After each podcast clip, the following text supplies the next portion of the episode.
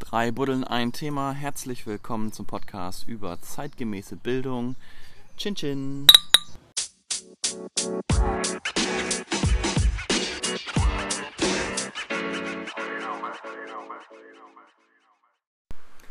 Ja, dann äh, herzlich willkommen zur Folge 1 von meinem Podcast Drei Buddeln, ein Thema. Ähm, ich habe heute den Gast, Dennis. Möchtest du dich einfach kurz selbst vorstellen? Ja, Wer im vielleicht Moment, wo ich mal selbst was sage. Ja, Ja, herzlich willkommen, moin. Ähm, ja, ich bin Dennis, ähm, unterrichte Latein, Geschichte und äh, Darstellendes Spiel an der Oberschule und äh, ja, bin nebenbei noch ein bisschen in der Lehrerausbildung tätig. Hm, Das ist mir so, ein- so ein Hobby, würde ich fast sagen. Ne? Also meine, mein Kerngeschäft ist wirklich die Schule und äh, ja, wie das ja immer so im Schulalltag ist, ne? man macht auch mal andere Dinge. Ne? Also ich habe auch schon mal Religion unterrichten müssen ne? und all solche Sachen. ja. Also man wird dazu Universalwaffe. Ähm, ja, das vielleicht ganz kurz mal zu meiner Person. Ja gut, ähm, das heißt ja auch drei Buddeln, ein Thema. Das heißt, äh, unser Thema ist klar. Äh, wir reden über Bildung in der digitalisierten Welt. Und äh, wir haben aber auch natürlich drei Buddeln mitgebracht. Äh, was haben wir denn da eigentlich Feines? Ich glaube, du warst ja derjenige, der mich ja, äh, damit geködert hat und das eingekauft hast. Und von da würde ich sagen, kannst du es ja mal vorstellen oder soll ich das für dich jetzt machen? Nee, du hast ja drei ausgewählt. Ähm, kannst vielleicht kurz erzählen, warum du die drei ausgewählt hast. Ja. Also dadurch, dass wir es ja tagsüber hier machen und so, haben wir uns hier für alkoholfreies entschieden. Ja, wir müssen Ähm. dazu sagen, dass wir jetzt auch gerade bei schönstem Sonnenschein uns dafür entschieden haben, nicht in der Bude zu hocken, sondern draußen im Garten. Also man hat so ein bisschen Ambient Sound vielleicht noch dabei im Hintergrund. Ja, versuchst ja gerade die Nebengeräusche äh, zu entschuldigen. Ja, genau. Ähm, ja, ich habe mich hier für drei Bierchen entschieden. Was haben wir denn hier alles? Muss ich selbst erst mal gucken. Also einmal ein, ein alkoholfreies Cider. Ich wusste gar nicht, dass es sowas überhaupt gibt, alkoholfrei. Ähm, von daher, das habe ich mir mal ins Programm hier geholt. Mhm. Und dann habe ich eigentlich zwei alkoholfreie, wo ich jetzt nicht genau weiß, aber die vom Layout mir ganz gut gefallen haben. Also da war es der Eye-Catcher-Effekt sozusagen, dass man das Gefühl hatte, oh, das könnte vielleicht was schmecken. Irgendwie belgischer Herkunft das eine und das andere, ja, kann ich jetzt nicht zuordnen, aber Ja, aber das, das hier ist auf jeden Fall niederländisches Bier, das, äh, das Cider. Da steht zumindest drauf, dass es aus den Niederlanden kommt, ne? Ja. Ja, und wie gesagt, alle alkoholfrei. Super. Ja, dann würde ich sagen, welches wir welchen wir einmal anfangen? Ach komm, lass uns doch mal mit dem belgischen hier. Den belgischen. Okay, dann mache ich das mal auf. Ja, der Klang ist schon mal Ja. gut. So, und das andere auch. Genau. Ein Palm, belgisches Amberbier. Ne? 0,0. Das trinken wir jetzt. Prost. Ja, Prost. Ich habe dich im Vorfeld ein bisschen gegoogelt Ja, und das ist ganz erstaunlich. Du bist ja quasi null präsent im Internet. Also ich habe, glaube ich, einen Artikel gefunden von der GEW. Damals war so ein Interview mit äh, hier, ja. äh, mit, mit Strö. Der hatte dich und deinen Ment äh, nicht, nicht Mentor, sondern du warst Mentor für, für Leon. Mhm. Und da hat er einfach nur interviewt. Ne? ja stimmt. Das war das, was ich so gefunden habe. Und ähm, ich glaube, mehr findet man tatsächlich ja, ich auch glaube, du nicht, wenn man auch ein deinen Namen irgendwo, wenn du da ein bisschen googelst. Ja, stimmt. Ähm, also das kann gut sein. Also seitens der Ausbildung, das, da müsste auch was sein. Aber ansonsten ist es so, ja. Da ist nicht mein Kerngeschäft, Internet präsent zu sein. Ja. Nee, ich habe dich noch gefunden bei der Uni. Äh, oder auf der Uni-Seite. Da bist du ja auch noch tätig, ne? Als Hm. äh, für Geschichte irgendwie. Das kann sein, stimmt. Praktikumsbetreuung, glaube ich. Genau, ja. Gut, ansonsten, ja, gibt's halt von dir irgendwie nichts. Du hast datenschutztechnisch alles richtig gemacht. Mhm. Ja. Ähm, ist ja auch so das äh, Thema, was ich jetzt auch lenken will. So ist ja ähm, zeitgemäße Bildung oder Bildung in der digitalisierten Welt. Und ich weiß von dir, dass du vor zwei Jahren, glaube ich, in Berlin warst äh, und dir da was zu angehört hast. Und leider war ich nicht mit dabei. Ich wäre eigentlich auch mit Mhm. dabei gewesen, aber es ging halt nicht, weil ich gerade Nachwuchs bekommen habe. Mhm. Ähm, ja, das waren auch auf jeden Fall nette Einblicke oder beziehungsweise war das Schönste war eigentlich, dass man das Gefühl hat, so langsam machen sich ähm, auch mehr Leute mal Gedanken um Digitalisierung in der Bildung. Das fand ich gut. Und ähm, dass man sich überhaupt auch mal austauschen kann, ähm, denke ich mal, ist immer eigentlich der größte Gewinn. Ne? Ähm, ich bin ja nun auch noch nicht so ein altes Semester, von daher ähm, kommt man ja automatisch dazu, den, den Unterricht immer so ein bisschen mit so digitalen ähm, kleinen Auffällern ähm, zu schmücken, sag ich mal. Mhm. Ähm, aber mh, vieles verwirft man ja auch, was dann nicht so funktioniert. Aber dann, wie gesagt, über den Austausch bekommt man auch wieder neue Ideen oder kann das eigene auch wiedergeben und oder weitergeben. Und äh, von daher ähm, ja, ist es wichtig, dass das Einzug findet. Allerdings äh, bin ich aber auch ein ganz großer Vertreter von auch immer noch Oldschool-Unterricht. Ähm, das musste ich auch immer wieder erfahren, dass also die Digitalisierung ist das eine, aber es muss auch immer dazu irgendwie ein Konzept auch bestehen, damit man das überhaupt so kanalisieren kann, dass das auch wirklich Nutzen bringt. Ne? Mhm. Und dass es nicht so eine digitale Verwahrlosung dann nachher wird. ja, kannst du beschreiben irgendwie, was du da machst? Also ich, das tatsächlich haben wir uns noch, äh, das muss man auch dazu sagen, wir haben uns noch gar nicht über sowas mal unterhalten. Ne? So, also wir kennen uns schon ziemlich lang, sechs Jahre oder so, Mhm. aber so richtig darüber unterhalten haben wir uns eigentlich auch noch Ja. nicht. Äh, und deswegen würde mich das einfach mal interessieren, wie du das so siehst. Also du bist jetzt ja auch Ja. Nutzer eines digitalen Endgerätes Mhm. geworden und hast mir vorhin ja auch schon erzählt, dass, äh, da, dass du da viel jetzt mitmachst und dass du eigentlich gar keine analogen Bücher oder irgendwas mehr brauchst, so direkt. Ne? Genau, also ich Vielleicht kannst du einen kurzen Einblick einfach geben in deine Arbeit. So. ja, also prinzipiell, ähm, um wirklich mal bei Adam und Eva anzufangen, ähm, das erstmal so vorweg zu schicken, bevor wir jetzt so digital jetzt auch so eintauchen, ähm, ist für mich die Lehrerpersönlichkeit nach wie vor das Wichtigste in, in dem Lehrergeschäft. Also das läuft einfach erstmal immer über den Menschen. Und ich glaube, das sollte man immer als allererstes beherzigen. Ähm, die Beziehungsebene zu den Schülern sollte aufgebaut werden. Man soll erstmal überhaupt die Schüler für sich gewinnen, denn die lernen doch in den ersten Jahren einfach für dich als Lehrer und nicht für sich. Und ähm, dann erst würde ich über den Inhalt kommen, an zweiter Stelle. Ähm, und dann an dritter Stelle äh, würde ich mich um die, die Methodik kümmern, um das Wie. Und da zählt für mich auch das Digitale mit rein, ähm, um die Schüler natürlich auch mal zu motivieren, andere Wege, andere Lernkanäle da irgendwie auch auszuprobieren. Und da habe ich für mich zum Beispiel, komme ja nun auch Lateinlehrer, da ist es natürlich auch mal ein bisschen schwieriger. Aber auch da gibt es äh, Mittel und Möglichkeiten, so ein bisschen digital unterwegs zu sein. Und da habe ich zum Beispiel, was ich gerne mache, ähm, ist, ist die Produktion von Lernvideos. Bei den ganz kleinen fange ich immer erstmal mit so mit Legetrick-Formaten an, ne? dass sie so erstmal so reinkommen und da ist so die, die Erstellung auch erstmal gar nicht so schwer. Und ähm, wenn man nach einer Oberstufe angelangt ist, dann kann man auch richtig voll animierte Formate nehmen.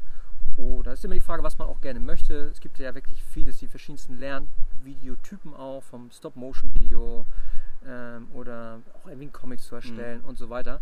Also von da würde ich sagen, das ist schon ein fester Bestandteil, dass ich immer mal wieder ähm, auch Lernvideos erstellen lasse.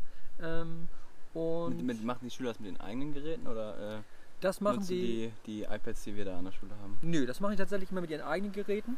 Ähm, da muss man, finde ich, immer so ein bisschen Urvertrauen auch haben, dass die Schüler ähm, durchaus das nachher auch selbst hinkriegen. Natürlich muss man sehen, wenn man sowas zu früh macht, so sechste Klasse vielleicht, ähm, wo nicht alle ein Smartphone besitzen, ähm, logischerweise, ähm, dass man das irgendwie auffängt, dass man irgendwie so, man macht das eher in Gruppenarbeit, dass wirklich ein Smartphone pro Gruppe dann irgendwie vorhanden ist.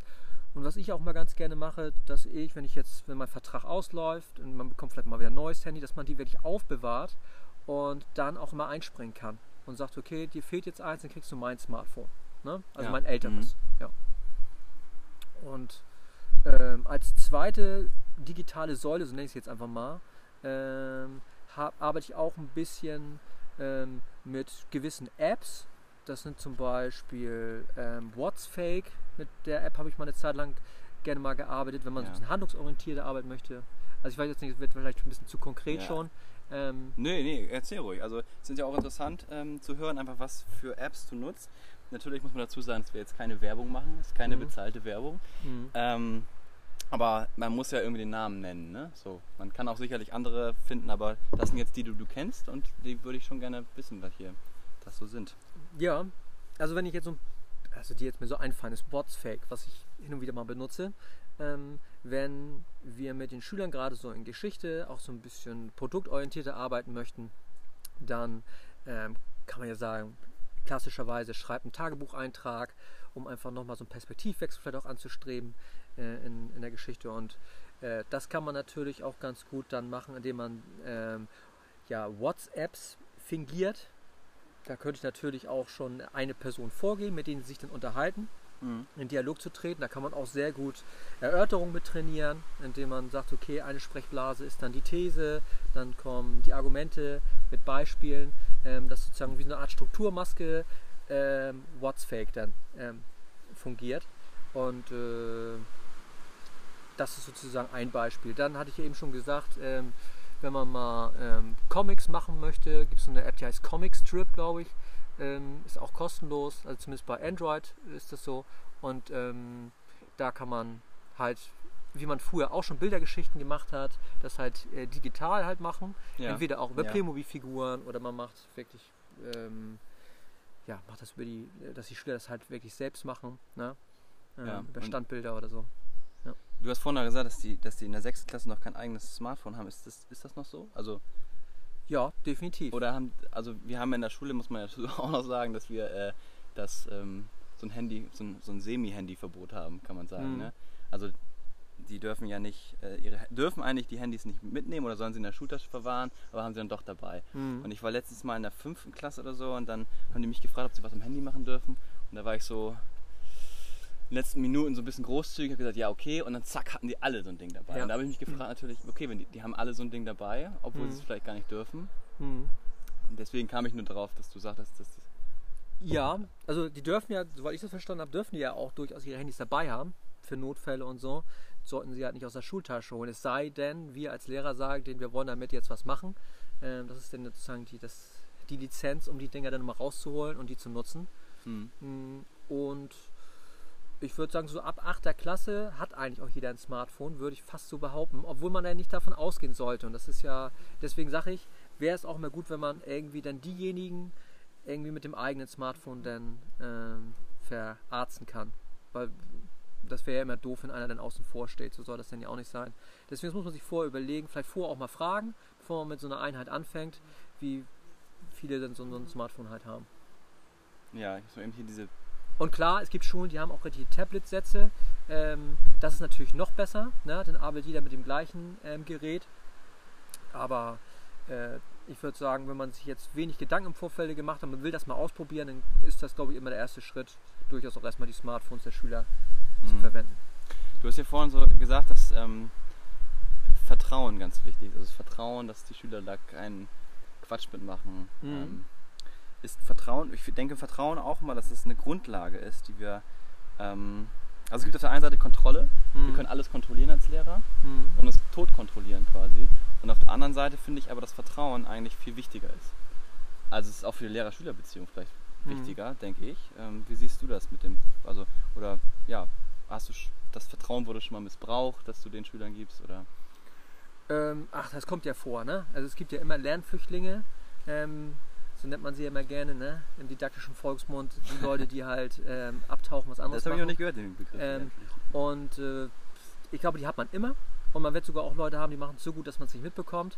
Ähm, also von daher, ich würde sagen, das ist normal. Ne? Das gab es früher schon, das gibt es jetzt auch. Und äh, nur weil man jetzt ein- meint, man macht was Digitales, glaube ich, sollte man ähm, davon wegkommen zu meinen, jetzt hängen die Schüler einem an den Lippen oder so, sondern man lässt sich ja letztendlich nur auf deren Welt ein und damit ist es nicht unbedingt immer gleich was krasses, Besonderes und ähm, somit werden sich auch mal welche abtauchen und was anderes machen.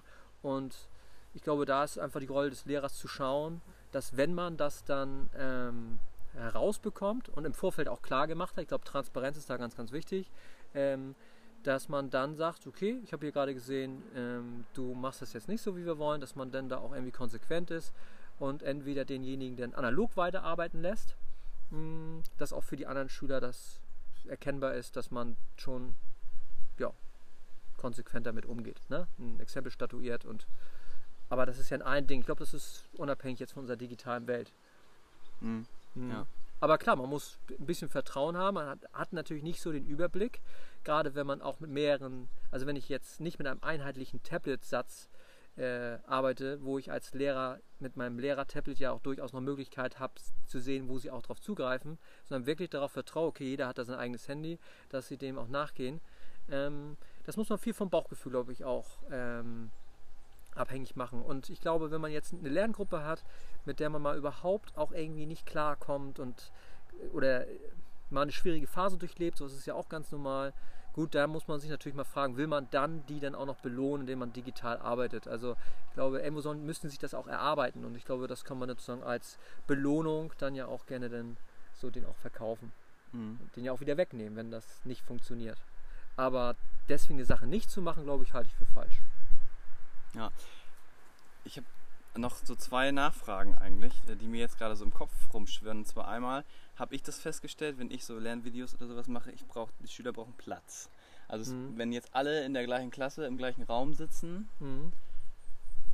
dann sind die Störgeräusche einfach so wahnsinnig groß, dass äh, jeder sich gegenseitig sein Video versaut. So, das ist der eine Punkt. Mhm. Ähm, und da hätte ich auch vielleicht, hast du eine Idee oder wie, wie gehst du damit um mit sowas?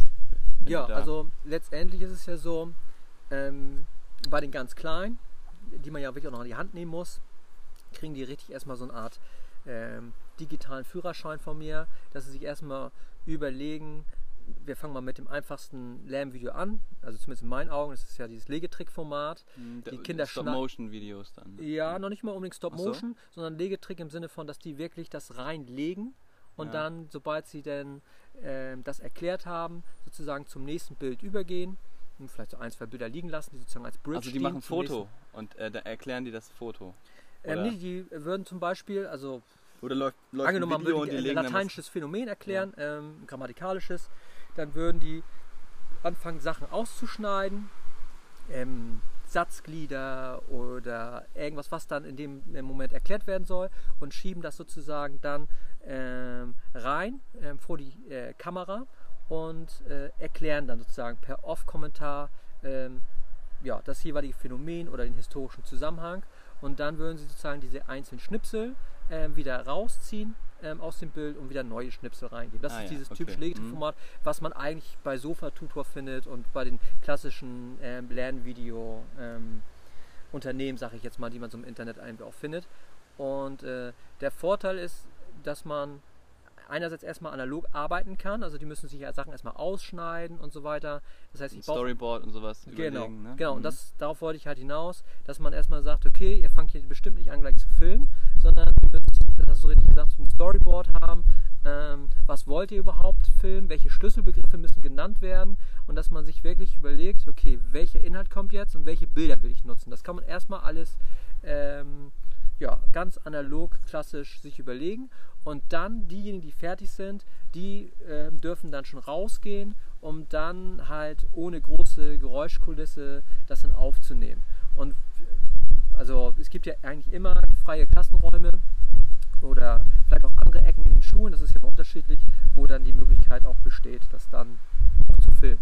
Mhm. Ja, aber das, das eigentliche Film, die Aufnahme, das muss immer der letzte Schritt sein und der kann auch meinetwegen auch sogar mal ausgelagert werden. Das können die dann auch zu Hause machen. Okay, ja. Eher 45 Minuten Takt oder eher 90 Minuten Takt? Was, was schwebt dir davor? Oder vielleicht müsste. Ja, ähm, für, für so eine äh, Erarbeitung von äh, Lernvideos? Ja. Würde ich sogar noch drüber hinausgehen. Also, wenn man ein vernünftiges Lernvideo machen möchte, vielleicht sogar auch das als Klausurersatzleistung anteilig vielleicht auch verrechnen müsste äh, oder möchte, ähm, dann würde ich durchaus vielleicht sogar auch mal zwei Wochen des eigenen Unterrichts dafür opfern. Mhm. Ähm, da komme ich gleich zur zweiten Frage, weil das klingt ja schon wieder so, man braucht Zeit für sowas. Ne? Genau. Äh, ja. Der Bildungsplan ist vollgeknallt. Ich, ich kenne mich jetzt in Latein mhm. nicht so aus. Geschichte kann ich noch nachvollziehen, weil ich ja den GUP-Bildungsplan kenne. Mhm. Ähm, also GUP ist Gesellschaft und Politik. Das ist die Zusammenlegung von den Fächern ähm, Geschichte, Geografie und Politik. Mhm. Und wird, glaube ich, wie viele Stunden unterrichtet? Zwei, eigentlich in der Regel ne? zweistündig, zweistündig, und dann kann das auch mal vierstündig sein. Genau. Aber, ähm, und jetzt stelle ich mir mhm. vor, du machst das in Geschichte und hast halt diesen Bildungsplan und musst mhm. wieder die Zeit irgendwie für freischaufeln. Also Richtig. Wie ja. gehst du da vor? Weil gerade wenn das eine Klausurersatzleistung ist, wollen die es ja besonders gut machen, weil sie mhm. ja eine mhm. gute Note haben wollen. Das stimmt. Also erstmal muss man dazu sagen, also, also GUP ist natürlich immer ein, ja, ein viel äh, diskutiertes Thema. Inwieweit kann man in zwei Stunden eigentlich früher wirklich drei ähm, klar abgegrenzte Fächer wirklich unterrichten. Ich behaupte einfach, es geht einfach nicht. Man muss da Schwerpunkte setzen. Und so ist es nachher auch mit der digitalen Umsetzung von Dingen. Da muss man einfach mal sagen, okay, ich nehme mir jetzt hier die Zeit, es ist mir jetzt wichtig. Und äh, auf Kosten auch durchaus vielleicht gewisser Themen, die man dann nicht macht. Aber ähm, ich bin der Meinung, ich mache lieber ein Thema tiefgründig und vernünftig, dass sie da was mitnehmen, als wirklich, ja, äh, letztendlich mh, immer wieder Themen oberflächlich anzukratzen und am Ende haben wir nichts richtig gemacht. Und da glaube ich, ist es einfach auch wichtig, dass dann gerade bei den Themen, die man auch mal ein bisschen tiefgründiger bearbeiten möchte, dass da auch einfach die Schüler mal ein bisschen schülerzentriert arbeiten in Form von, ja, meinetwegen ein Lernvideo, was sie denn produzieren. Mhm. Ja. Früher hätte man gesagt, die machen ein Plakat, ne? ist ja auch immer noch gut.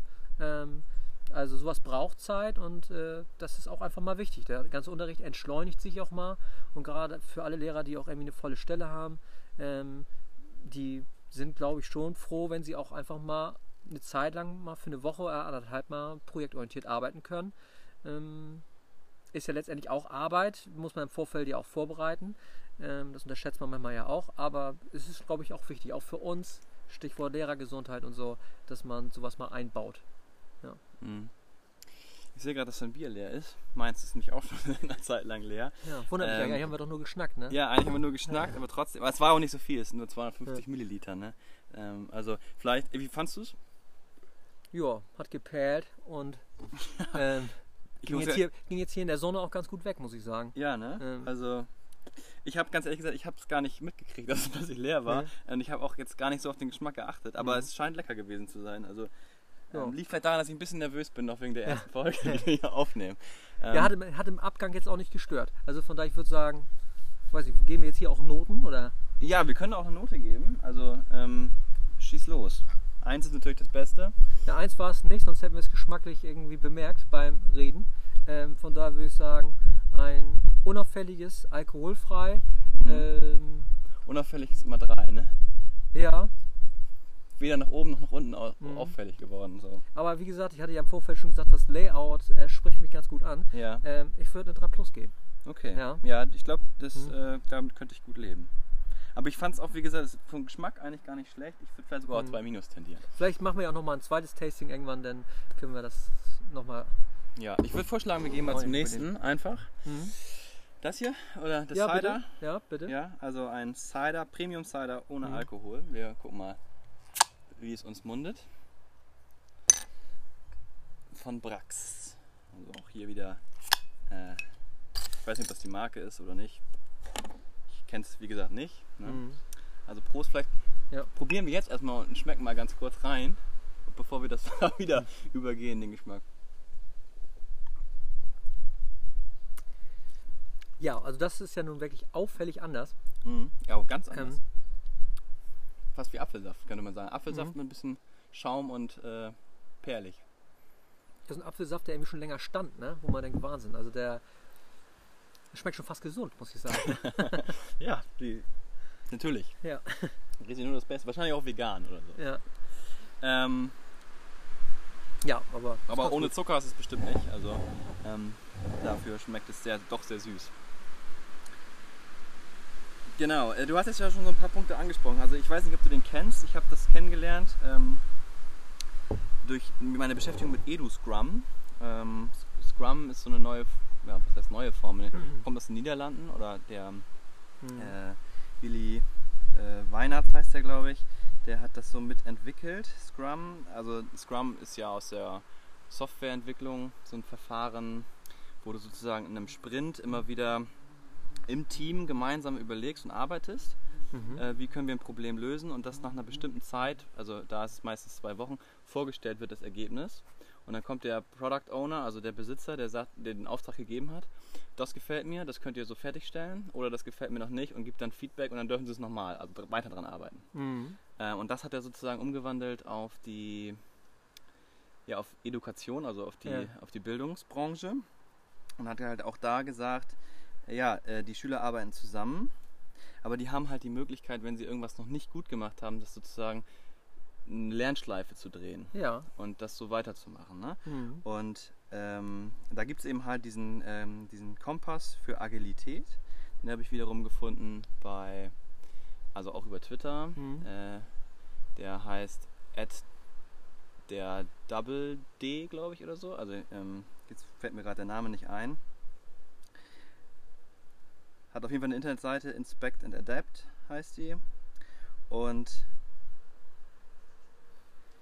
genau, Willi Weinans, so, der hat das entwickelt und äh, mit der Zusammenarbeit haben die diesen Kompass auch nochmal auf Deutsch übersetzt. Und da gibt es eben halt sozusagen ähm, ja, einen Kern, oder es gibt fünf Aspekte, die da reinspielen, nämlich Vertrauen, das hattest du vorhin schon angesprochen, Zusammenarbeit, hast du auch mehr oder weniger schon angesprochen, diese Wi- Lernschleifen, also er nennt das Mhm. Iteration, Mhm. Wiederholung und ähm, Feedback. Mhm. So. Ähm, und natürlich die große Frage, warum lerne ich überhaupt was? Also das Mhm. ist sozusagen ja sowieso die Kernfrage. Ja. Ähm, warum soll ich etwas lernen? Wie stehst du zum Thema Feedback? Das würde mich nochmal interessieren. Ja, Also also so- Feedback ist natürlich auch eins der ganz wichtigen ähm, ja, Punkte bei uns im Geschäft. Ähm, denn wie willst du dich verbessern, sowohl als Lehrer als auch als Schüler, wenn wir nicht Rückmeldung einholst? Ich weiß, dass man, oder weiß ich auch von anderen Kollegen, dass man das nicht immer mag, gerade wenn man vielleicht auch weiß, dass der Unterricht das Schuljahr mal vielleicht nicht so gut lief, weil man einfach auch mit dem Leistungskurs so beschäftigt war oder mit dem Abitur irgendwie involviert war, wie auch immer. Man hat ja auch immer mal Klassen, wo man ähm, mal nicht so viel Energie reingesteckt hat und da macht man schon manchmal gar nicht mehr nachfragen, weil man eigentlich schon weiß, ach, das war es nicht so. Ähm, aber das würde ich davon immer unabhängig machen. Also s- ich würde sogar auch bei richtig guten ähm, Kursen, die man vielleicht schon hatte, trotzdem Feedback einholen, weil man kann es immer wieder ein bisschen weiter optimieren und äh, wieder etwas besser machen. Und wer weiß das eigentlich am besten als die Schüler? Ne? Denn die können das vielleicht so didaktisch mal gar nicht erklären, warum es denen nicht gefallen hat. Aber ich glaube, die können trotzdem vergleichen. Ne? Denn die sehen nichts anderes als Unterricht den ganzen Vormittag über.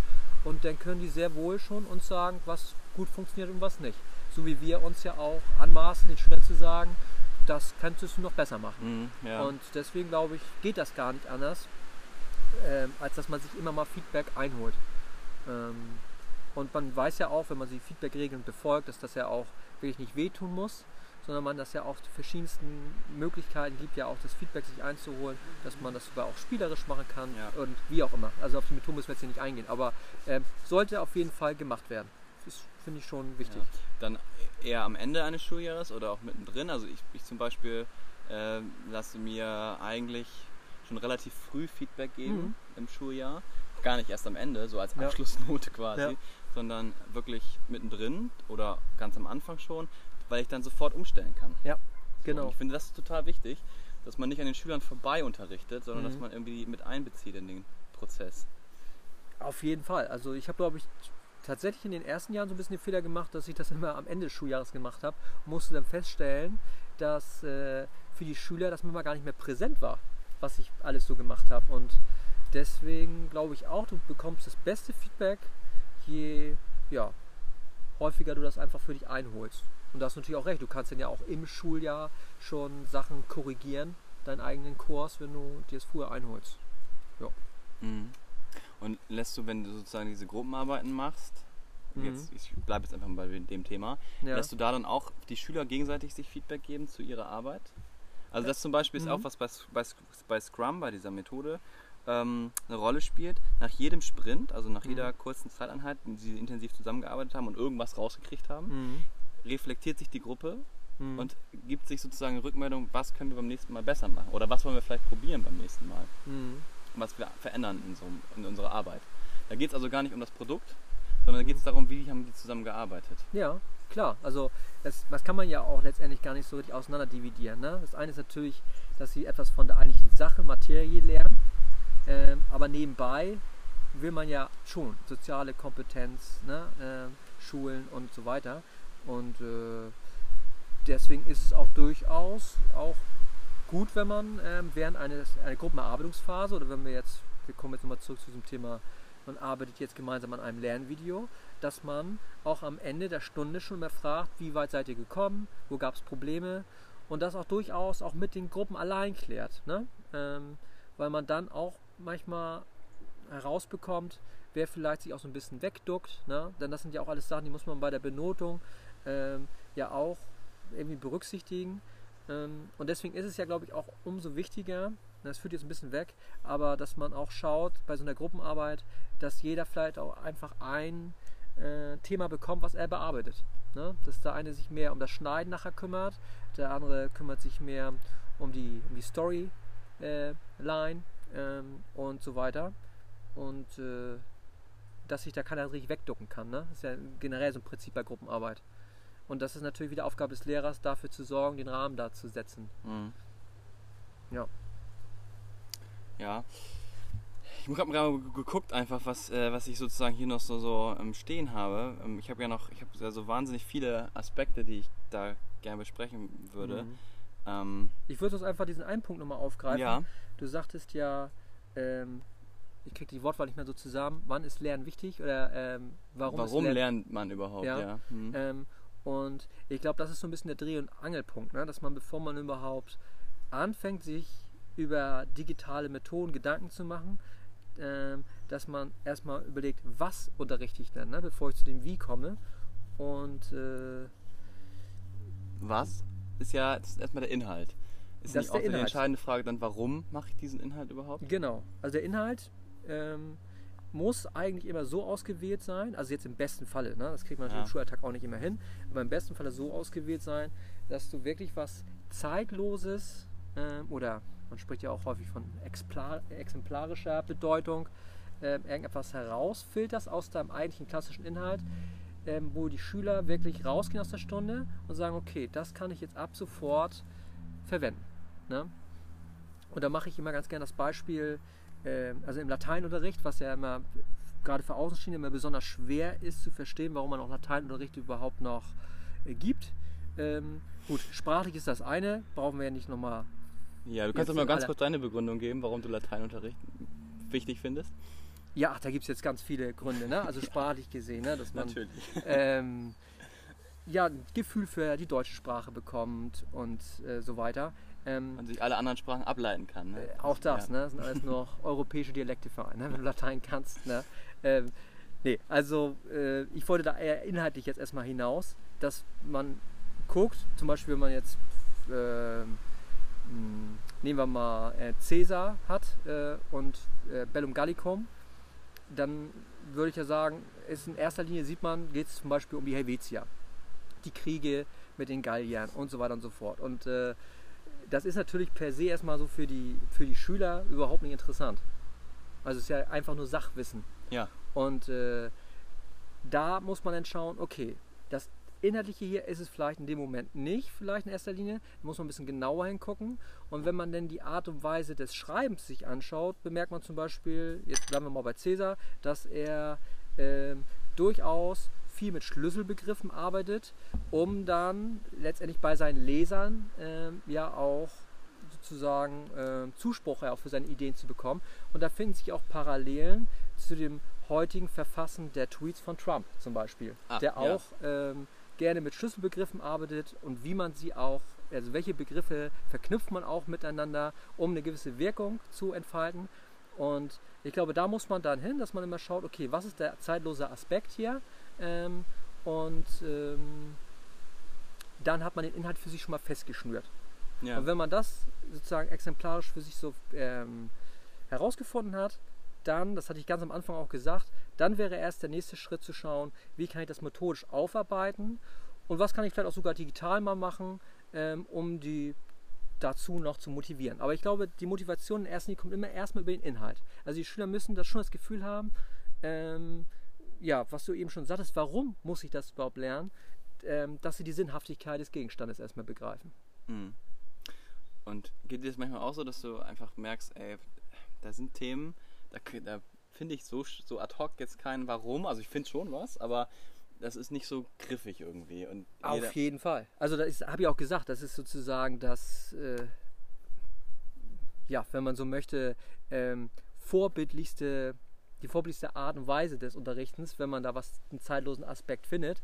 Ähm, aber du hast natürlich vollkommen recht, ne? Wenn ich jetzt zum Beispiel ähm, die Form von Esse, also äh, die Form von Sein äh, einführe, ja ähm, mit den Personalpronomen und so weiter und so fort.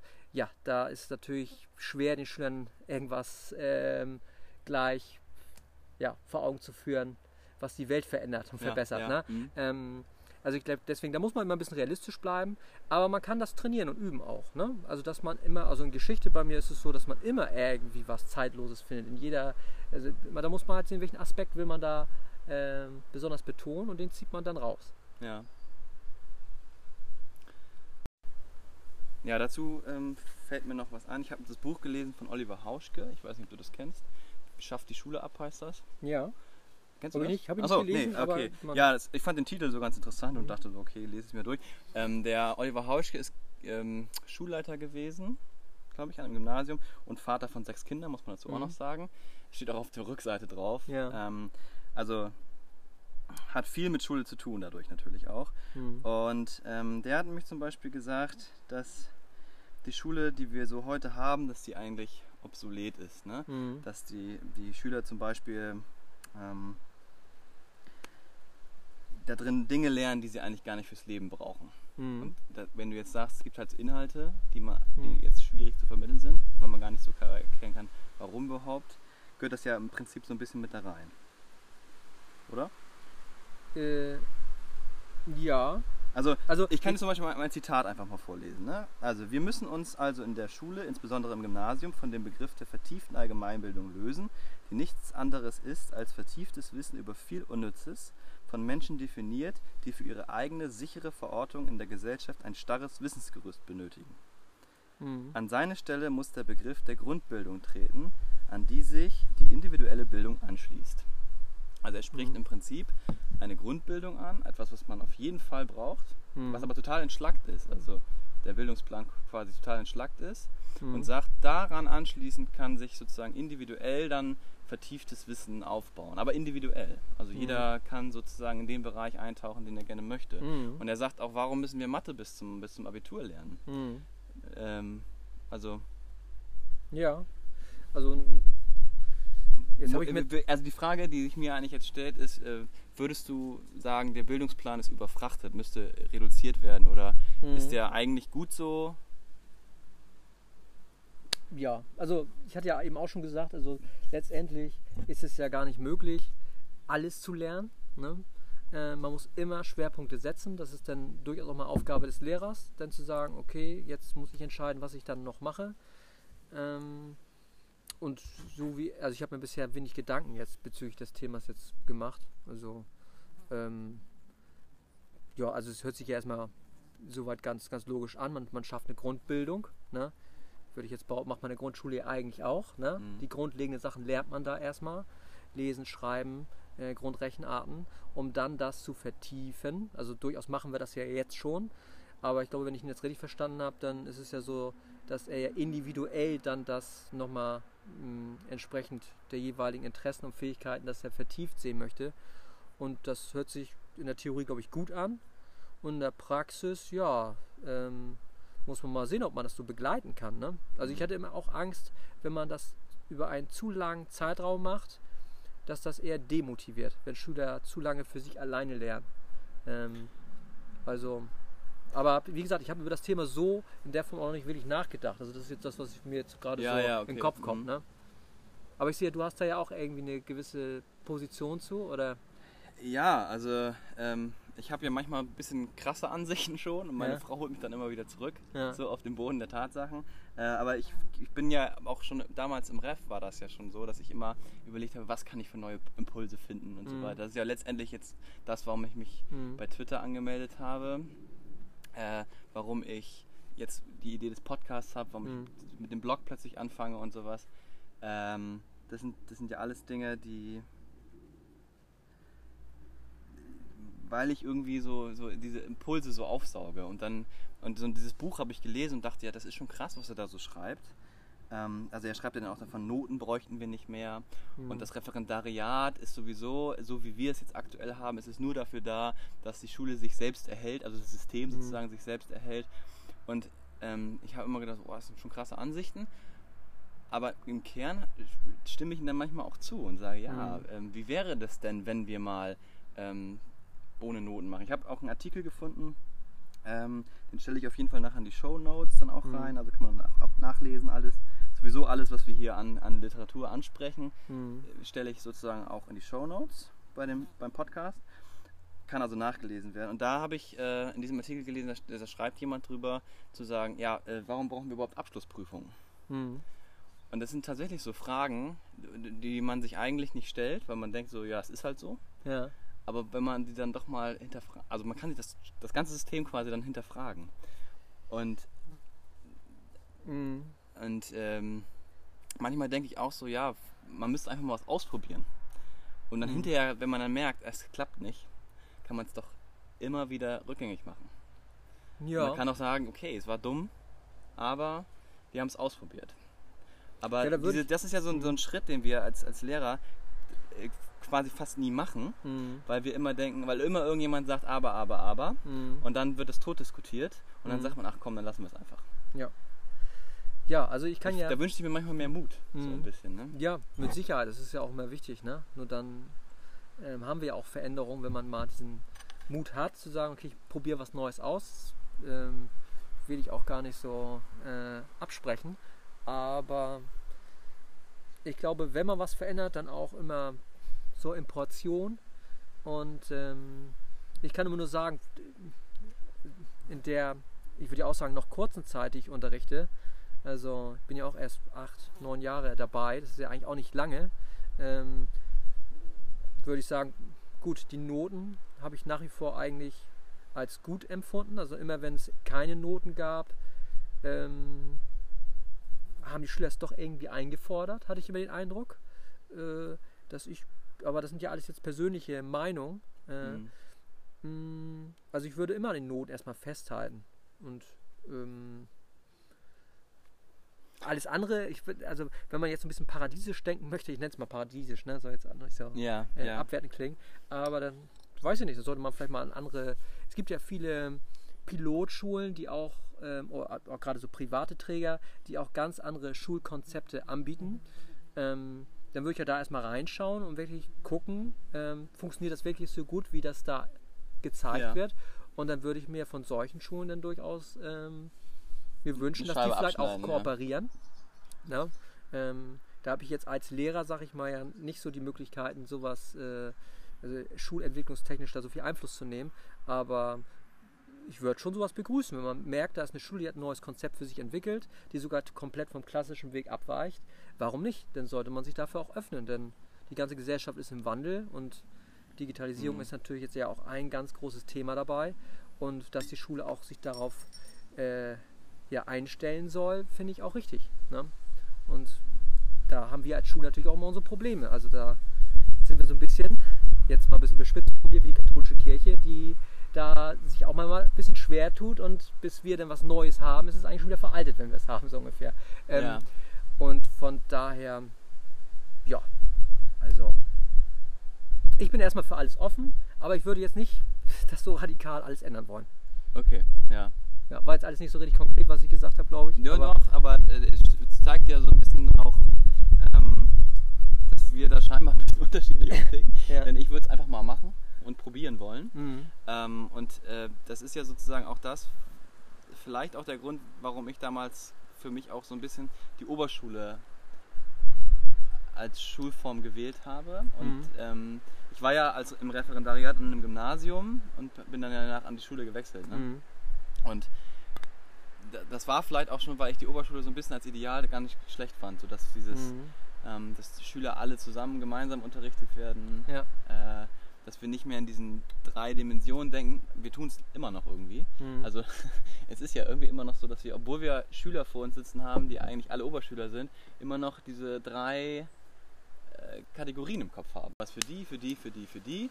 Mhm. Ähm, aber da gibt es ja auch viele andere Möglichkeiten, da mit umzugehen. Ach, mit Sicherheit. Ne? Und ähm, Und also, ich, also ich, ich glaube, da- da- ich, ich habe jetzt auch nochmal einen Artikel von dem Jan Fedder, das ist, äh, der ist, ähm, habe ich auch über Twitter kennengelernt äh, und der wird auch in Kaiserslautern noch ähm, ja, n- einen Workshop leiten und ähm, ja, da freue ich mich natürlich drauf, den dann mal persönlich auch kennenzulernen. Und der hat zum Beispiel auch den Begriff grenzenlose Bildung in seinem, in seinem Blog mal genannt. Also dass wir eine, also dass wir keine Grenzen mehr brauchen. Also wir, dass wir eben genau diese, diese Grenzen immer ziehen. Ne? Das ist, das ist ein Hauptschüler, das ist ein Realschüler, das ist ein Gymnasialschüler. Mhm. Und da immer quasi klar abgrenzen, wer jetzt was ist. Mhm. Und dass es das eigentlich in Bildung nicht geben darf. Weil mhm. das, diese Grenzen mhm. ja eigentlich nur äh, ja, von uns selbst gemacht wurden um Einteilungen zu, oder Stufungen vorzunehmen. Ja gut, jetzt kann natürlich jemand sagen, der mehr aus der klassischen Schiene kommt, ja, wozu gibt es Einteilung, um halt homogene äh, Lerngruppen zu schaffen hm, und damit es natürlich auf der anderen Seite auch dem Lehrer zu erleichtern, äh, auf die Schüler dann einzugehen. Denn das wissen wir nun auch aus der Praxis, dass wenn wir eine sehr heterogene Klasse haben, wirklich ähm, von den ja, ähm, Gymnasialschüler, wenn man ihn so nennen möchte, über Regelstandard bis hin ähm, ja, zu den Schülern mit, ähm, ja, mit ob es nun ähm, ja, die, der, der, der, Sonderstatus ist bezüglich Lernen, ne? Ähm, wenn wir da so eine, seine, seine bunte Mischung wirklich haben, dann ist das natürlich für eine Lehrperson schwierig, ähm, gerade wenn dann da nicht eine Sonderpädagogin mal drin ist, was wir auch durchaus mal erleben, ähm, einfach schwer, das noch zu handeln. Und da würde ich sagen, bieten, bieten sich dann schon homogene Lerngruppen an und auch die klassische Einteilung. Ähm, wenn man natürlich mehr Personal hätte, wäre das was anderes. Dann glaube ich, könnte man die auch heterogener gestalten und ähm, die Oberschule hat ja auch vieles schon gezeigt, was sich ja auch jetzt verbessert hat. Also an mhm. unserer Schule kann ich das wirklich so bestätigen, ähm, was wirklich die soziale Intelligenz auch angeht, also das äh, Miteinander auch mit den Menschen, dass ich als Lehrer in den Pausen nicht unbedingt sagen muss, Mensch, Kind, halt mal die Tür auf, da ist jetzt jemand mit dem Rollstuhl, der durch will, das sehen die jetzt alles selbst. Also die lernen einfach die unterschiedlichsten Menschen so auch kennen und lieben und dass es alles natürlich ist. Und das ist natürlich ein ganz großer Erfolg für die ähm, ja, Oberschulgeschichte äh, bisher. Also mhm. das funktioniert. Alles andere, wie gesagt, ist noch viel Luft nach oben, würde ich sagen. Also da kann man mit Sicherheit noch mehr rausholen. Mhm. Wusstest du eigentlich, dass in, ähm, das ist jetzt wieder ein anderer Aspekt, aber wusstest du eigentlich, dass Bremen ähm, in, der, in der Ausstattung der Schulen, dass nur etwa 13 Prozent der Bremer Schulen kein schnelles Internet mehr haben? Damit sind mhm. wir an Platz 2 hinter Hamburg. Ist das nicht gut? Großartig. Ja, das ist großartig, aber ähm, das ist ja das, was ich auch eingangs schon sagte. Das eine ist natürlich die digitale Ausstattung und Tablets vielleicht auch irgendwann zu haben, aber kein Mensch benutzt sie dann nachher wieder, gerade vielleicht auch die älteren Lehrer, weil einfach kein Konzept da ist. Und da sehe ich momentan das größere Problem. Ähm, man muss jetzt eigentlich zeitgleich mit der Digitalisierung auch wirklich handfeste Lehrkonzepte haben. Wie gehe ich jetzt mit diesen Medien um, dass sie ähm, wirklich auch mal als Alternative ähm, eine gewisse Gültigkeit haben. Mhm. Denn am Ende zählt doch immer nur noch oder immer noch das, was kommt am Ende raus nach der Stunde, was lernen sie wirklich, was ist das Tafelbild, was am Ende ähm, steht bei denen in den Heften als Lerngrundlage. Das muss ja irgendwie immer noch Ziel des Ganzen sein. Und, ähm, das ist ja die sogenannte Ergebnissicherung. Ne? Genau, die ja. Ergebnissicherung. Und ich glaube, ähm, das ist nach wie vor eigentlich das Wichtigste, dass man das Gefühl wirklich hat, ähm, die Schüler nehmen was mit. Ne? Und, äh, ja, du, das, das, ja, du hast das Gefühl, die Schüler nehmen was mit. Ja, man kann, man kann ja nicht in die Köpfe der Schüler reinschauen. Mhm. Ne? Es sei natürlich, man macht mal wieder eine Rückmeldung, Feedback oder man sieht es anhand der Klassenarbeiten. Das sind ja die Möglichkeiten für uns als Lehrer, äh, das Wissen dann abzuprüfen. Mhm. Ja. Aber ich, wie gesagt, es darf, wie gesagt, nicht zu so einer digitalen Verwahrlosung irgendwann kommen. Ja, wenn du jetzt sagst, du kannst nicht in die Schülerköpfe reingucken und machst eine Ergebnissicherung, dann sichert man ja im Prinzip einmal ab, so, da ist das richtige Ergebnis, das schreibt ihr bitte ab. Mhm. Oder das äh, übertragt ihr. Oder man kann auch ein Ergebnis von dem Schüler nehmen und hm. sagen, das ist das Ergebnis, was sehr gelungen ist. Übernehmt das bitte alle. Ähm, und jetzt habe ich zum Beispiel auch den, bin ich so ein bisschen auch von dem Begriff weg. Und zwar hat jemand gesagt, wir sind von der ähm, Ergebnissicherung zur Erkenntnissicherung gekommen. Mhm. Und von da aus weiter, dann haben wir ein bisschen sperriges Wort gefunden, zur, äh, weiter, zu einem Weiterarbeitsmittel. Mhm. Also zu sagen, die Schüler ähm, haben jetzt kein allgemeingültiges Ergebnis, sondern sie haben eine Erkenntnis gewonnen durch den Unterricht. Und diese Erkenntnis wird gleichzeitig verwendet, um von dort aus weiterzugucken. Was kann er jetzt als nächsten Schritt machen? Was interessiert ihn jetzt vielleicht noch? Was würde er jetzt gerne lernen? So stelle ich Mhm. mir das vor als Weiterarbeitsmittel.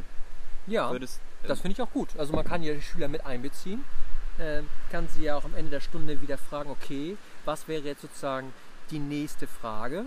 ja, das, ähm, was Oleschko quasi auch mal ja, vorgeschlagen hat. Ne? genau. Ähm, dass der Schüler das Gefühl hat, er entscheidet auch über die eigentlichen äh, Inhalte.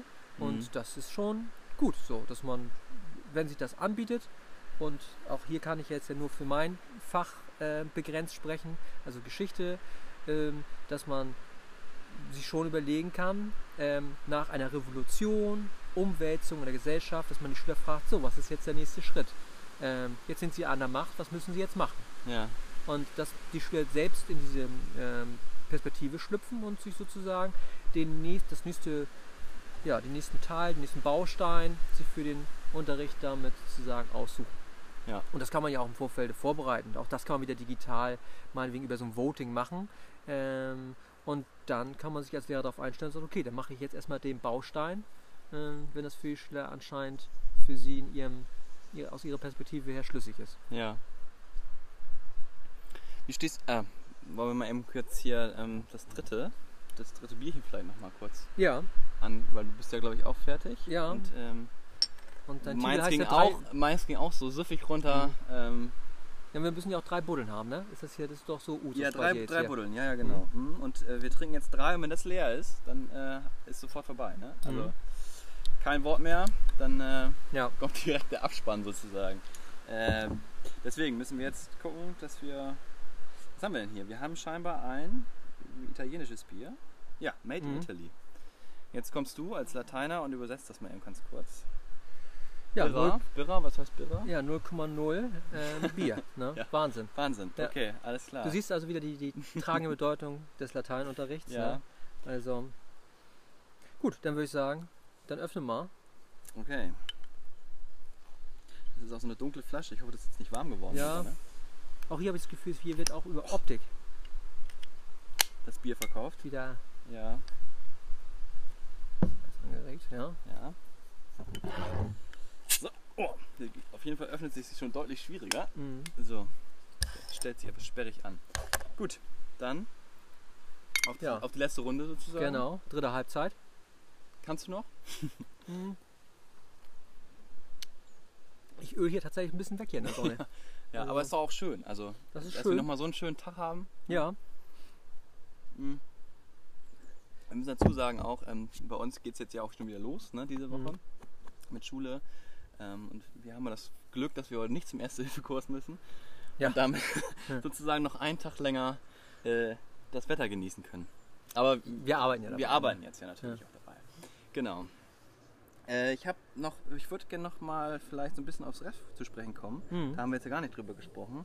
Ähm, und äh, wie gehst du da vor mit deinen Referendaren? Also ähm, was gibst du denen mit? Ich habe ja aus dem aus deinem Interview mit, mit, mit Strö habe ich ja äh, für die GEW habe ich ja schon Mhm. so ein bisschen was rauslesen können. Mhm. Aber ähm, ja, also weiß ich selbst gar nicht mehr, was ich alles erzählt habe. Ist auch schon so lange her. Ähm, was ich dir mitgebe. Also ja, ich glaube, also genau. Also, ist ja oder der- ich, ich fange mal, ich fang mal anders an. Ich fange mal mit der Frage an, warum bist du eigentlich Lehrer geworden? okay. ähm,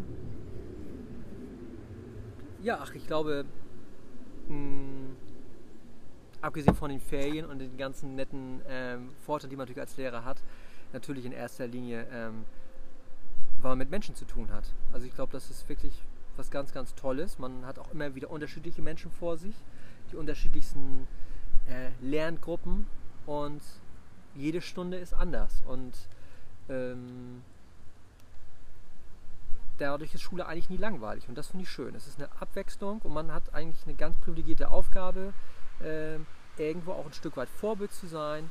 Ähm, und ich glaube, gerade wenn man auch mal Klassen abgibt nach ganz vielen Jahren ähm, und man merkt, da fließt vielleicht auch mal eine Träne, da merkt man, dass Schule wirklich ja nicht nur Bildung ist, sondern auch einfach ja, aus Menschen besteht, die da vorne auch unterrichten, aus Bindung und ähm, ja und wenn man die Möglichkeit hat, eine Klasse in der fünften Klasse zu übernehmen und die dann wirklich äh, bis zu ihrem mittleren Schulabschluss zum Beispiel zu begleiten, ach, das ist schon toll. Also, mhm. und auch zu wissen, und so weiß ich es ja selbst auch noch, ich, jeder war ja mal Schüler, ähm, man kann sich an die Lehrerpersönlichkeiten durchaus immer auch gut noch erinnern. Vielleicht nicht mal an den Unterricht, aber an den Menschen. Und äh, das finde ich schon schön, dass man vielleicht das eine oder andere dem Menschen mitgegeben hat. Und äh, dass man irgendwie auch ein bisschen am Puls der Zeit bleibt. Also man hat ja dadurch immer wieder, ähm, man rostet ja nicht wirklich, sondern man muss ja sich immer wieder auch aufs Neue, auch auf die Jugend einlassen. Und ähm, ja, ich glaube, das Wichtigste ist einfach, dass man ähm, seinen Job schon so gerne hat, dass man immer, bevor man die, die Klasse betritt, sagt, okay, jetzt habe ich richtig Bock auf Unterricht. Und wenn man keinen Bock hat, dann muss man sich das einreden, dann kommt der Bock schon irgendwann. Aber ich glaube, das ist ja auch an allen Dingen so. Es muss ja nicht nur der Lehrerberuf sein, aber man, man muss erstmal brennen, man muss Bock haben und sagen, so, jetzt wollen wir ein bisschen Spaß haben. Und dabei lernen wir noch nebenbei ein bisschen ja, was. Ja, ja. Ne? ja. Und wieso bist du jetzt in die Ausbildung gegangen? Ähm, ja, das hat sich so ergeben. Hm, eigentlich, ja, war das noch nicht mal mein Hauptziel weil mir die Schule einfach immer schon gut gefallen hat. Wie gesagt, ich bin ja auch noch nicht gar nicht so lange dabei. Ne? Ähm, und dann habe ich mir überlegt, nee, im Grunde genommen ist es vielleicht auch genau das. Man ist jetzt wirklich frisch drin, man hat ganz viele Ideen. Das ist ja gerade auch, finde ich auch ganz toll, wenn Referendare dazukommen. Ähm, die haben ein richtiges Feuer. Und ich glaube, solange man noch sein Feuer hat und Ideen hat, dann sollte man das auch zeitnah anderen Menschen weitergeben, dass sie davon profitieren. Und so bin ich dann auch in der Ausbildung gelandet. Mhm. Ist aber ja, wie gesagt, nur so ein, so ein Nebengeschäft. In Latein hat man ja zum Beispiel nicht viel auszubilden. Also, ja. ja. Okay, das ist bei mir jetzt ein bisschen anders mit mhm. Mathe, aber ähm, klar, ja, aber das scheint ja was zu sein. Also scheint es ja auf einer emotionalen Ebene dann auch irgendwie ähm, was weitergeben zu wollen. Ja, ich glaube, das ist erstmal, man muss ja erstmal Lust haben. Man muss ja einfach Spaß haben, Spaß am Unterrichten. So, und wenn du Spaß hast, dann ja. kommt vieles auch von alleine. Also, dann kannst du sogar tatsächlich auch mal ein ganz dröges Thema, was dir überhaupt auch selbst wenn man nicht zusagt, das gibt es ja auch manchmal, dass man sagt, okay, jetzt muss ich das wirklich unterrichten ähm, und du hast das Gefühl, ah, du kannst da nicht richtig so hinterstehen ah, und schon ist der Unterricht auch nicht ganz ja. so im Flow, wie das sonst vielleicht ja. wäre. Also von daher glaube ich, es steht und fällt auch mit der eigenen Motivation auch wirklich ja. als Lehrer, ähm, wie du vor die Klasse trittst. Also würdest du Referendaren auch sagen ähm, und als Rat mitgeben, macht das Thema, auch wenn es äh, sozusagen, was im Bildungsplan steht, nicht so ganz euers ist, macht es einfach zu eurem und macht daraus Richtig, was, genau. was ähm, damit ihr dafür brennt oder damit ihr das eben mit, mit dieser Leidenschaft auch ähm, genau. Also sobald könnt. genau, also wenn sie natürlich Freiheiten haben, gewisse Sachen mh, hm, vielleicht auch sich auszusuchen, im Lateinischen wenn das vielleicht die Autoren, mhm. wo man ein bisschen Freiheiten hat manchmal äh, an der Schule, dann sollte man natürlich den Autor nehmen, ähm, den man schon bereits im Studium toll fand, weil man das dann, also seine eigene Begeisterung auch viel besser übertragen kann. Und in, den meisten Fällen ist es ja eher mal nicht so, das, da bekommt man ja vorgegeben. Und dann, also hast du ganz recht, muss man schauen, dass man das Thema zu seinem Thema macht.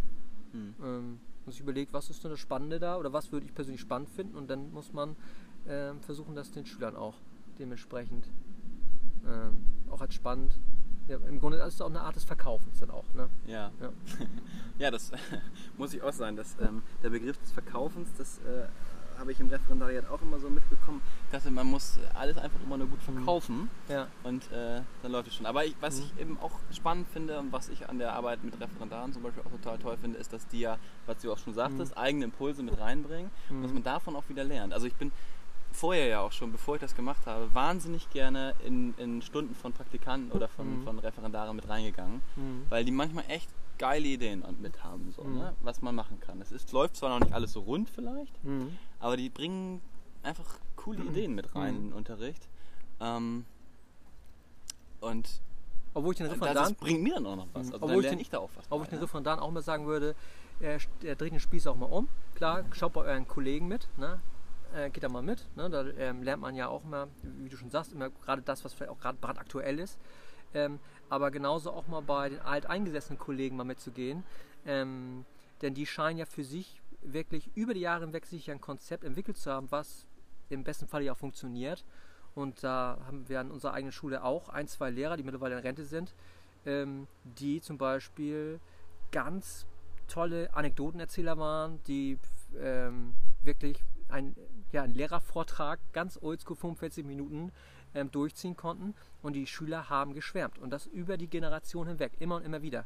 Ähm, und auch das ist ja anscheinend irgendwie ein Handwerk und ähm, da sollte man auch unbedingt mal zuschauen, wenn man die Möglichkeit noch hat, äh, wie macht ein Lehrer so etwas, dass zum Beispiel auch ein Lehrervortrag durchaus mal, das muss ja nicht eine Dreiviertelstunde sein, aber vielleicht so 20 Minuten durchaus funktioniert. Denn das mhm. sind ja auch alles Techniken, ähm, die man, die sich wirklich ja. lohnen, mal zu lernen. Ich habe mal in einem, in einem, Podcast gehört, ähm, dass, äh, also da war der Hattie, ja. ähm, der hat, glaube ich, in Oldenburg mal gesprochen, ich weiß schon ein paar Jahre her oder so, mhm. und der sagte, ähm, wenn ein Lehrer einen guten Job macht, dann lasst ihn doch in Ruhe, egal was er macht. Mhm. Und das fand ich auch total interessant. Mhm. Also wenn man merkt, die Schüler kommen irgendwie mit dem gut klar, mhm. die lernen bei dem was, dann ist es doch auch vollkommen egal, ob man da einen digitalen Zauber macht, Richtig, ob man ja. einen frontalen Unterricht, der mhm. eigentlich äh, mal so als total langweilig mhm. verschrien ist, macht oder irgendwas anderes. Also das ist ja vollkommen wurscht. Hauptsache, genau. diese Person hat die Schüler. So, genau. Ähm, Und warum hat er die Schüler? Weil er selbst auch den Unterricht macht, äh, mit dem er sich am wohlsten fühlt. Und da sind wir wieder bei diesem Ausgangspunkt. Ich muss mit mir, mit meiner Lehrerpersönlichkeit im Rein sein. Ähm, und wenn ich halt jemand bin, der für Digitalisierung brennt, ja gut, dann mache ich auch mehr Digitalisierung. Ähm, also ich glaube, das ist einfach wichtig, dass man ehrlich zu sich selbst da auch ist und ja. sagt, okay, ich mache auch erstmal vielleicht auch sogar ein bisschen mehr das, was mir auch liegt. Ja, und äh, da bin ich total bei dir. Also wie viele Lehrerpersönlichkeiten gibt es, die brauchen Lehrwerk und machen richtig guten Unterricht mit einem Buch. So. Ja. Und ich glaube, das geht auch noch. Also das, äh, aber ja. Mhm. Ähm, was mich noch interessieren würde jetzt zum Abschluss, weil das, das mhm. Bier mhm. neigt sich dem Ende, ja. ähm, ist, was du zu dem Thema, also wir haben ja nun auch demnächst eine große Kick-Off-Veranstaltung. Äh, mhm zum Thema Bildung in der digitalisierten Welt, was du in deinem Seminar da ähm, den Referendaren sozusagen mitgibst. Also ich mache mir erstmal einen Crashkurs. Bei mir ist ganz wichtig, ähm, die kommen an, werden manchmal ins kalte Wasser geschmissen, müssen sofort unterrichten. Ähm, das ist krass. Und deswegen brauchen die erstmal so einen Erste-Hilfe-Koffer, ähm, wie man zum Beispiel eine gute Geschichtsstunde oder wie auch immer aufbaut. Ähm, das einfachste Bausteinprinzip, um erstmal nicht unterzugehen. Und dann fängt man an, ein bisschen weiter die einzelnen Bausteine zu vertiefen. Und ich versuche dann schon, ähm, klappt mal besser, mal schlechter, ähm, auch dann das Seminar so abzustimmen, dass erstmal die elementaren Sachen am Anfang sind, um, da sind wir wieder bei dieser Grundlagendidaktik, ne? also erstmal das Grundlegende zu lernen und dann vieles den dann auf den Weg zu geben, was sie sich auch selbst aneignen können. Das sind für mich Methoden zum Beispiel. Gibt es ganz viele Bücher zu. Ähm, da kann man natürlich sagen, okay, was bedeutet das konkreter für das eigene Fach? Mhm. Das ist dann auch nochmal wieder interessant. Aber mh, hm, ich glaube erstmal so, so ein ja, so ein Erste-Hilfe-Kit mit dem grundlegenden Aufbau einer Stunde, was auch immer funktioniert. Ich glaube, das ist wichtig. Und da auch ja. relativ konkret dann zu sein, ähm, denn das hilft erstmal. Also das ist bei meinem Seminar eigentlich mehr so mein Credo. Ähm, zumindest hoffe ich, dass das hin und wieder mal so gelingt, dass dann, wenn die Schüler rausgehen aus dem Seminar, dass sie das Gefühl haben, jetzt habe ich auf jeden Fall eine konkrete Sache wieder gelernt, die ich sofort morgen umsetzen kann. Ja. Das ist mir wichtig. Also, dass das nicht zu theoretisch einfach bleibt. Ja, und jetzt aber, wenn ich jetzt richtig verstanden habe, war das ja eher so ein allgemein Ding. Du machst was sozusagen, was ist das Basis, was ist der was ist das Geheimnis einer guten Lateinstunde oder so. Mhm, ja. Und äh, dann fängst du erst an und sagst, okay, jetzt können wir aber auch ein digitales Hilfsmittel dazu nehmen. Habe ich das so richtig verstanden? Ja, also ich würde nie unbedingt mit Digitalisierung in der ersten Stunde anfangen, weil das ähm, viel zu speziell ist erstmal. Ja, ja. Auch wenn man natürlich häufig auf sowas am meisten Bock hat vielleicht. Ja. Ähm, nee, ich würde wirklich erstmal mit einer ganz normalen Aufbau einer Stunde anfangen. Weil das ist das Wichtigste erstmal, wenn die überleben wollen, denn brauche ich dir nicht irgendwie was erzählen, wie man, äh, wie man ein Lärmvideo aufbaut, weil mhm. die sollen ja erstmal die Klasse in den Griff kriegen. Die sollen, was ich ja auch am Anfang gesagt habe, eine Beziehungsebene aufbauen. Da soll erstmal Ruhe rein. Es müssen da auch Rituale her. Also der, ähm, ja, der eigene Ring muss aufgebaut sein, das Wohnzimmer. Und wenn das Wohnzimmer steht, man hat das Gefühl, jetzt habe ich da alles so weit für mich gehandelt, dann kann man anfangen, meinetwegen ja, digital Projekte auch auszuprobieren. Mhm. Ja, aber sonst glaube ich, äh, hat man schwer. Und dann, ist, dann kommt auch der erste Frust bei Lehrern auf, weil die dann merken, oh, es wird nicht so angenommen, weil vielleicht die Disziplin noch nicht stimmt. Ähm, und dann hat man viel Arbeit investiert und dann geht man gefrustet aus einer Stunde raus. Und ich glaube, um das zu vermeiden, muss erstmal grundlegend sozusagen Okay. ähm, geteert, asphaltiert, asphaltiert werden. Okay, gut. Wenn jetzt aber das Modul drankommt, äh, Digitalisierung. Also, Ja. äh, was äh, gibst du denen dann mit? Ähm, ja, bei mir ist es so, dass ich einmal ein, äh, ich habe einmal die Abteilung Apps. Welche ähm, Apps haben wir denn, wenn wir mit Handys arbeiten oder mit Tablets? Ähm, welche Möglichkeiten haben wir mit dem eigenen Rechner auch Ja, zu kennst du arbeiten? da für Latein oder für Geschichte oder äh, irgendwelche, kannst du da ein paar Apps nennen? Ja, ich hatte ja schon gesagt, What's Fake, ähm, Simple Club ist ja eine, die, mit der ich in Geschichte gerne arbeite. Das sind ja Mhm. schon bereits existierende Lernvideos, Mhm. ähm, wo ich den Spieß mal umdrehe und sage, okay, jeder redet von Digitalisierung. Brauchen wir uns Lehrer denn überhaupt noch? Ne? Brauchen wir das klassische Modell? Und dann habe ich auch schon mal ähm, die Weimarer Republik in Teilen digital unterrichtet, dass die ähm, Kopfhörer mitbringen mussten, ihr Handy und dann äh, der Reihe nach, die sind ja chronologisch geordnet auf der App, Ja. ähm, sich angucken müssen, ähm, um am Ende dann nachher zu gucken, okay, ist das vergleichbar, lerne ich Ja, genauso ja. viel? Das war ganz Ähm, witzig, da, da mhm. kann ich eine kurze Geschichte erzählen, weil ich habe es nämlich auch so äh, gemacht in Mathe in der Mhm. Oberstufe mal. Und die Schüler kamen immer und sagten, oh, Herr Kantorat, können Sie das nicht erklären und nicht, warum müssen wir denn immer Videos gucken? Hm. Ähm, also das kamen dann auch solche Reaktionen. Mhm. Ich vermute, das ist jetzt meine, Mhm. Also nur meine Vermutung, ähm, kann ich nicht bestätigen, dass die Schüler einen anderen Unterricht vorher kennengelernt haben, Mhm. bis zur Oberstufe, und dass dann äh, das auch nicht mehr rausgeht aus den Köpfen. Also die wissen genau, wie Unterricht funktioniert. Ein Lehrer steht vorne, erklärt Mhm. irgendwas oder macht auch mal eine Gruppenarbeit und moderiert die an, aber letztendlich hat der Lehrer das Wissensmonopol Mhm. und ist der, der nachher über richtig und falsch entscheidet. Mhm. Und nicht irgendein Video oder sonst irgendwas. Mhm. Und so habe ich das erlebt jetzt bei meinen Oberstufenschülern zuletzt. Und Mhm. die, die fanden das nicht so gut. Die wollten immer noch mal eine Erklärung von mir haben. Ja. Ähm, obwohl man die Videos vielleicht manchmal. Aber es ist doch auch gut so, dass sie das einfordern, denn das zeigt ja wieder, dass der Mensch wieder wichtig ist. Ne? Und ähm, Mhm.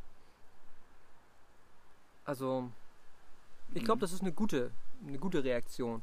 Und ich habe auch mal so eine Erfahrung gemacht, das kann ich ja an, jetzt schließt sich so ein bisschen an, ähm, dass in der E-Phase mir auch mal gespiegelt wurde. Die habe ich übernommen. Phase ist äh, bei uns jetzt die 11. Klasse, muss man dazu sagen. Mhm, ne? genau. Einführungsphase in Richtig. die Oberstufe. Ja. Und da habe ich dann auch am Anfang des Schuljahres ein Spotlight gemacht. Die sollten jeweils erzählen, was sie sich wünschen und ähm, was sie vielleicht auch nicht möchten. Und ähm, da kam raus, dass sie sich gewünscht haben, wieder lehrerzentrierten Unterricht zu haben.